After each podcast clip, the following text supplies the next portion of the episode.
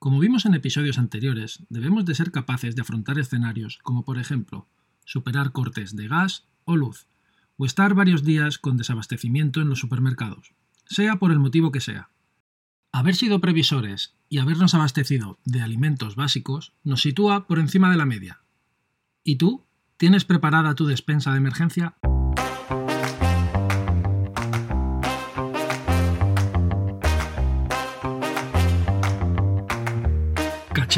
De supervivencia.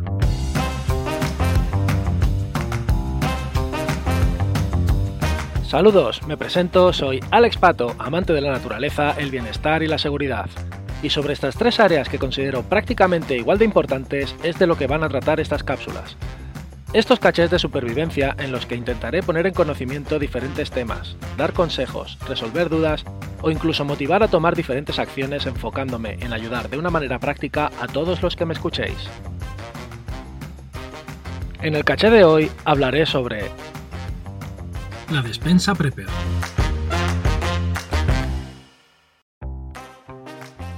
En este episodio te explicaré qué es y para qué sirve la despensa Prepper. También te daré algunos consejos sobre cómo crear la tuya propia y cómo mantenerla.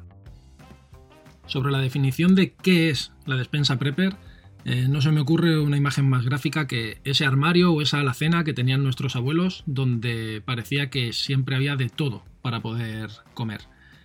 Y como definición un poco más técnica, sería ese almacén en el cual tenemos guardados alimentos básicos para por lo menos tres días. ¿Para qué sirve o por qué es necesaria esa despensa? Pues en caso de emergencia, como su propio nombre dice, o en caso de desastre, desabastecimiento, quedarnos aislados por una nevada, sería importante tener alimentos para como mínimo tres días, ya que las autoridades son el tiempo mínimo que se dan para poder ponerse en contacto con nosotros. ¿Cuánto hay que invertir en una buena despensa? Pues esto dependerá y tienes diversas maneras para poder hacerlo. O bien puedes hacerlo de golpe y dejarte bastante pasta, o por otro lado, poco a poco, en cada compra semanal que vayas haciendo o quincenal, ir cogiendo dos o tres productos que sepas que te van a ser útiles para esa despensa. Mi consejo es que sigas la segunda opción, aunque si empiezas muy de cero, en la primera podrías hacer una pequeña inversión, pero eso sí, que no te pillen en bragas como mucha gente hace un par de años cuando parecía que la crisis del papel higiénico era una locura. ¿Se necesita mucho espacio? Pues esto dependerá. Puedes utilizar un trastero, un armario o simplemente debajo de los zócalos del mueble de la cocina. Lo importante es que sea un lugar fresco y seco, y que en caso de vivir en una zona con peligro de inundación, tengas presente almacenarlo en armarios altos. Lo mejor sería utilizar cajas o botes herméticos, y si es posible los productos que tengas, envasarlos al vacío. Esto tiene una doble función. Por un lado, poder proteger los alimentos de los ataques de insectos y roedores. Y por otro lado, si tuviésemos que abandonar la casa, aparte de coger la mochila de 72 horas, podríamos recoger una de esas cajas en la cual sabemos que llevamos alimentos para uno, dos o tres días más. Pero ahora sí, ¿qué debo tener en la despensa?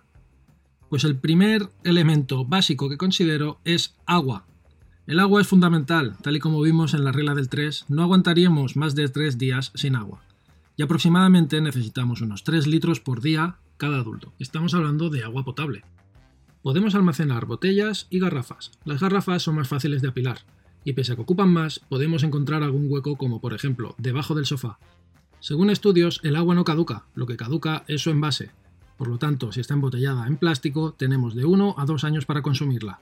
Si estuviese en cristal, nos recomiendan hasta 3. Para la conservación del agua es importante tener en cuenta que no debe darle la luz del sol directa. Mejor si están a la penumbra. Si el agua que almacenamos la hemos cogido nosotros de fuentes, arroyos o ríos potables, no se recomienda tenerla durante más de 6 meses, manteniéndola también fuera de la luz directa del sol. Como he dicho, un adulto debería beber entre 2 litros y medio o 3 litros al día. Esto es relativo, dependerá de la estación del año y del ejercicio físico que realice. Pero el agua no solamente la utilizamos para eso, también para asearnos o incluso para cocinar. Por lo tanto, también es una opción tener alguna garrafa de las que ya hemos consumido con agua, aunque no sea tan buena como para beber, pero rellena para ese fin. Si te avisan con antelación de cortes en el suministro de agua, puedes improvisar depósitos. Puedes rellenar recipientes como la bañera, ollas o tuppers. El agua es un bien preciado, y abrir el grifo y tener agua corriente es un lujo al que nos hemos acostumbrado. En caso de restricciones, podemos mirar de reutilizar el agua, por ejemplo, la que hayas utilizado para asearte, que simplemente será agua con jabón, es la que puedes utilizar para las descargas del inodoro. También te recomiendo que investigues dónde y cómo abastecerte de agua cerca de tu casa, y que conozcas algunas técnicas de supervivencia para poder potabilizarla. Dos máximas para ello son filtrar el agua y hervirla como mínimo durante 10 minutos para eliminar bacterias y parásitos. El otro gran bloque de elementos los cuales debemos abastecer nuestra alacena serán los alimentos. ¿Quién no se molesta o le cambia el carácter cuando está unas horas sin comer? Tal y como hemos visto en las noticias algunas veces, después de huracanes, riadas o revueltas sociales, se produce desabastecimiento o cierran los locales durante cierto tiempo. También se puede tener en cuenta los saqueos posteriores a esas situaciones, en los cuales hay que valorar si merece la pena jugársela por no haber sido previsor y no haber llenado la despensa antes.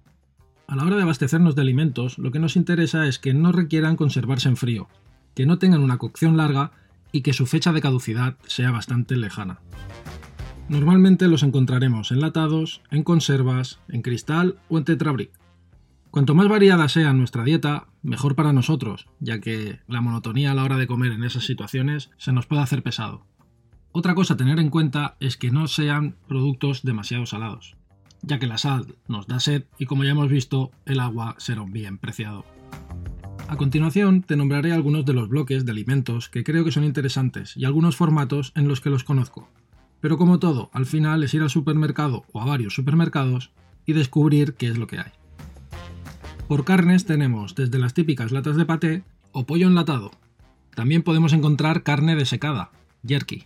Este último podemos incluso hacerlo nosotros, o bien con ternera o con carne de caza. En el bloque de pescados, desde las clásicas latas de atún a sardinillas en escabeche, en tomate o picantes, al gusto de cada uno. La fruta en almíbar también tiene una larga fecha de caducidad. Los botes de legumbres ya cocidos son un buen recurso, ya que es abrir y comer. Lentejas, garbanzos, diferentes tipos de alubias son una gran fuente de fibra y calorías. También podemos almacenar embutidos, longaniza, chorizos o, por qué no, incluso un jamón. Y verduras, o bien hervidas y envasadas, o podemos conservarlas encurtidas. También hay otras, como por ejemplo las cabezas de ajo, que nos aguantan una temporada completa simplemente trenzándolos y colgándolos. Los grandes bloques de alimentos creo que están dichos, pero no debemos de olvidar aderezos y otro tipo de comida. Por ejemplo, sal, azúcar, especies, miel, café o infusiones, aceite, vinagre, leche en polvo, galletas, chocolates, gominolas, caramelos. En todo esto quizás a veces no pensamos. De la misma manera que podemos tener algo de grano seco. O por ejemplo cuscús, esta semola de trigo que necesita de muy poco rato al fuego y muy poca agua, me parece un elemento bastante interesante. Existen cursos y vídeos en YouTube de cómo conservar los alimentos. Por ejemplo, en salmuera, escaldados, deshidratación, al vacío, en salazón, encurtidos, confitados, ahumados. Son esas técnicas que de siempre han existido, pero que poco a poco hemos ido olvidando, ya que es mucho más fácil ir al supermercado y poderlo comprar. También podemos aprender a hacer, como ya te he dicho antes, jerky, esa carne deshidratada, o por otro lado, sampa, si estás vinculado al mundo de la supervivencia, quizá te suene. Ese alimento energético y altamente nutritivo, del cual existen diferentes recetas, pero una de sus características es que no caduca.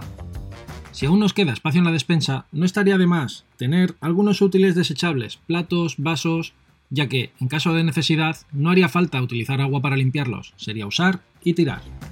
También es interesante disponer de algún medio alternativo para poder calentar la comida, como por ejemplo un camping gas o un pequeño hornillo de leña en caso de poder utilizarlo en el balcón o en la terraza. Espero haber sabido argumentarte para qué sirve y por qué es necesaria la despensa Prepper, así como haberte dado algún consejo para crear la tuya propia. Hemos visto por qué el agua es fundamental, la necesidad de conocer dónde y cómo obtenerla y cómo poder potabilizarla. Que existen diferentes tipos de alimentos con los cuales organizarnos una despensa altamente variada, que no debemos olvidar los aderezos y caprichos y que existen diferentes talleres de conserva de alimentos, los cuales podemos apuntarnos y conocer. Otra de las ventajas de montar la despensa es que compras en inflación, y en vista de cómo están subiendo los precios, más vale comprarlo antes que después. Aunque bien pensado, es como hacerse trampas al solitario, sabes que tarde o temprano tendrás que volver a comprarlo. Eso sí, siempre puedes aprovechar las ofertas 3x2 de algunos centros comerciales. Quizá con ello te ayuda a ahorrar algo. Sin más, si te ha gustado este episodio y has llegado hasta aquí, te lo agradezco y te invito a que lo compartas o lo recomiendes a quien pienses que le pueda interesar. que me dejes tu opinión y me des ideas sobre temas que te gustaría que trate en los próximos cachés. Podemos estar en contacto a través de correo electrónico cachedesupervivencia.gmail.com o en redes sociales, sígueme en Instagram arroba alexpatocds.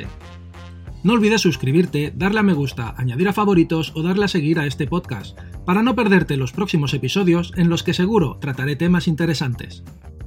Puedes escucharlo en Apple Podcast, Spotify, Amazon Music y YouTube.